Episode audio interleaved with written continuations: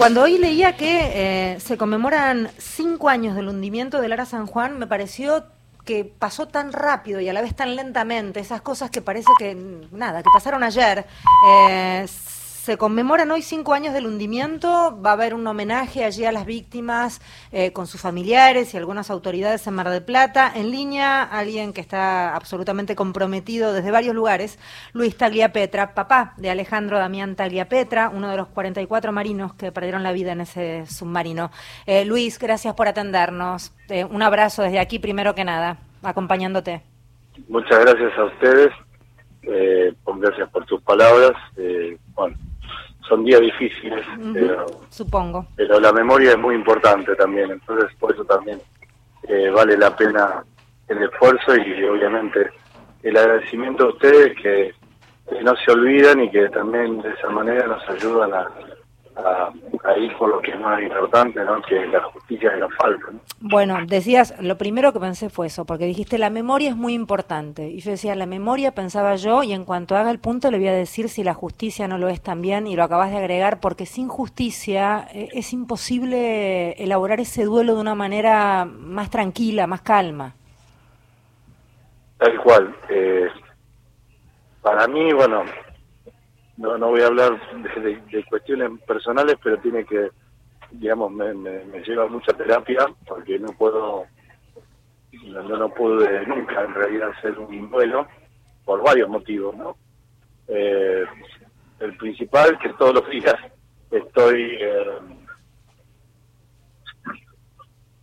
perdón, mm. estoy pendiente de la investigación, de todo lo que nos pasa y eso hace que uno tenga la herida abierta todo el tiempo, ¿no? Y, no debería ser así, pero bueno, es lo que nos tocó.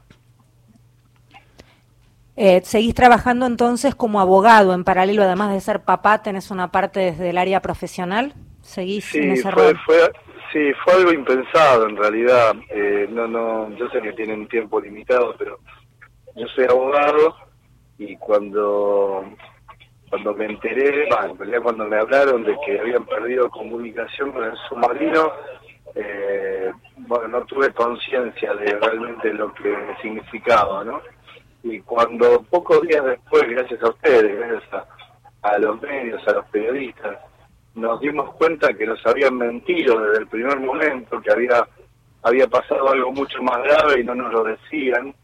Eh, inmediatamente viajé a Caleta Olivia, que es donde donde se investiga la desaparición y, a partir de ahí, de manera totalmente impulsiva, eh, denuncié, bueno, me convertí en, creyente, muchas familias eh, se unieron a, mi lucha y, y era algo que no nos pudimos y no nos dejaron en realidad eh, bajarnos nunca porque porque nos encontramos con una justicia corrupta, burocrática, inepta, mentirosa, eh, que no hizo lo que tiene que hacer, porque lo lógico hubiera sido que, tal como vos dijiste, eh, nosotros intentáramos eh, realizar nuestro duelo, homenajearlos como ellos se merecen e intentar seguir con, con la vida, ¿no? Algo que para un padre es muy difícil. Pero pero no nos dejaron, no nos dejaron porque nos siguieron mintiendo, nos demonizaron, nos atacaron, nos amenazaron, nos espiaron, eh, nos hicieron todo, todo, pero todo difícil. Y bueno, y acá estamos, eh, homenajeándolos por un lado, agradeciendo los homenajes que están haciendo en todo el país, y por otro, pidiendo saber qué es lo que les pasó, porque no sabemos ni eso. Y por supuesto, eh, justicia. Por eso siempre repito y hago mías eh, las palabras de, las madres y los abuelos, memoria, verdad y justicia, porque son es un trípode absolutamente necesario y que, y que sin uno no hay otro. Luis, ¿cómo te va? Mario Giorgi soy.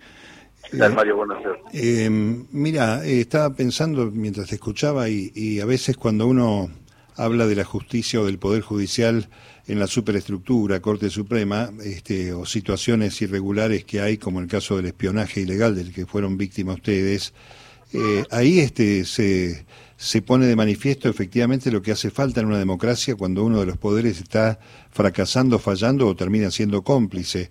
Ayer, este, para cómo se eligen a, veces hasta hasta penosamente las fechas. Ayer la Cámara este, impidió que el CELS acompañe la investigación del espionaje ilegal la cámara es Bruglia, Bertuzzi y Llorens, estos personajes que ya a esta altura podemos calificar como siniestros, y eligen para colmo esta víspera de los cinco años como para sumar más dolor. Ustedes están repitiendo un capítulo de dolor día a día, más allá de la profesión de abogado que es tu vocación, ¿no? No, sí, sí, mira, hay un dicho de, de abogados que dice que abogado en causa propia tiene a un tonto como cliente y, y, a mí me cuesta mucho, no soy un tonto, pero me cuesta mucho porque obviamente uno intenta ser profesional, pero está atravesado por los sentimientos todo el tiempo y bueno, me vivo enojando, me vivo frustrando y, bueno, sí voy eh, de alguna manera eh, intentando llevar adelante todo esto. Tal como vos describís, eh, yo vengo hablando hace un tiempo con, con las autoridades del CELS viendo este acompañamiento que, que, es muy importante y a la vez, eh, bueno, eh, es eso, no, no, tampoco mucho más. Y, y, lo de ayer fue vergonzoso por, por, por los argumentos. Eh, en realidad, quien resolvió esto es peor todavía, no son Brugle, Bertus y Llores, sino la casación, Jacobucci, eh, eh, Ledesma y Maíquez. Ledesma en realidad votó en, eh, en disidencia, la doctora Axel Ledesma, y, y lo que pasó ayer es un atismo de lo que puede significar lo que van a resolver respecto de, la cuestión de fondo. Lo que ya nos obliga a pensar en ir a la Corte, una Corte que también ya conocemos, por lo tanto eh, ya tenemos preparado el territorio internacional para recurrir ante la Comisión Interamericana de Derechos Humanos y ante, las Naciones Unidas, porque esto quiero aclararlo. Eh, eh, el fallo de Bruglia, Bertuzzi y Llores trasciende lo que nos pasó a nosotros. Eh, de, quedar firme es una gravedad institucional tremenda porque es el fallo, recordemos, perdón, es el fallo que libera la responsabilidad política a Mauricio Macri y habla de los cuentapropistas, ese famoso fallo. No, no, perdón, ah. perdón, disculpame que te corrija, pero es mucho más grave, porque el que habla de los cuentapropistas es la otra causa de espionaje ilegal, la cual yo también soy querellante porque me espiaban visitando y conversando con mis defendidos en, los penales de Seiza. Ah, en este caso es mucho más grave, porque estos tres como vos dijiste, en personajes siniestros, irresponsables además, que les queda grande el, cargo que les ocupa, no pudiendo, por la, cantidad de la prueba que nosotros pudimos colectar en, el espionaje que como familiares sufrimos, eh, no pudieron apelar al cuentapropismo por la cantidad de documentos dirigidos directamente a Mauricio Macri que se encontraron.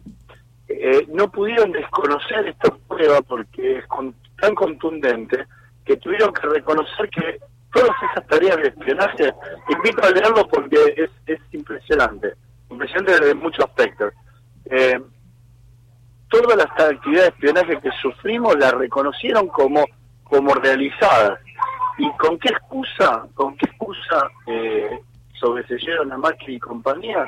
Con la excusa de su seguridad personal en dos palabras dijeron que nos espiaron durante más de un año con artilugios eh, bien de la década del 70, con seguimientos personales, infiltrados y demás, además de las cuestiones eh, tecnológicas,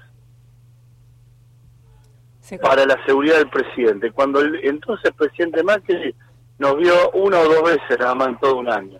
Y cuando los seguimientos que nos realizaron, por ejemplo, en Mar del Plata, ese mismo día Macri estaba en Europa.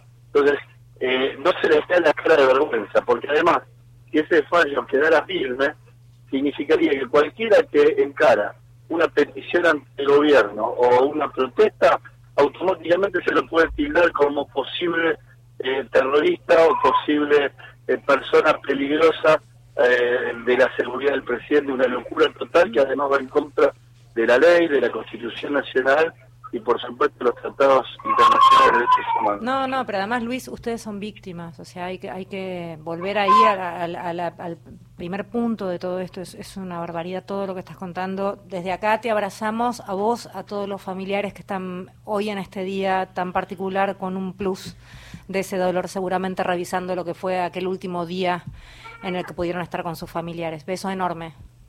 Muchísimas gracias, Luis Taglia Pietra, Pietra, perdón, es quien hablaba, papá de Alejandro Damián Taglia Pietra, uno de los 44 marinos que perdieron la vida en el submarino Ara San Juan. Cinco años se conmemoran hoy del hundimiento de dicha nave. Van a estar realizando un homenaje al principal de un montón, pero el principal 18 horas en la base naval de Mar del Plata.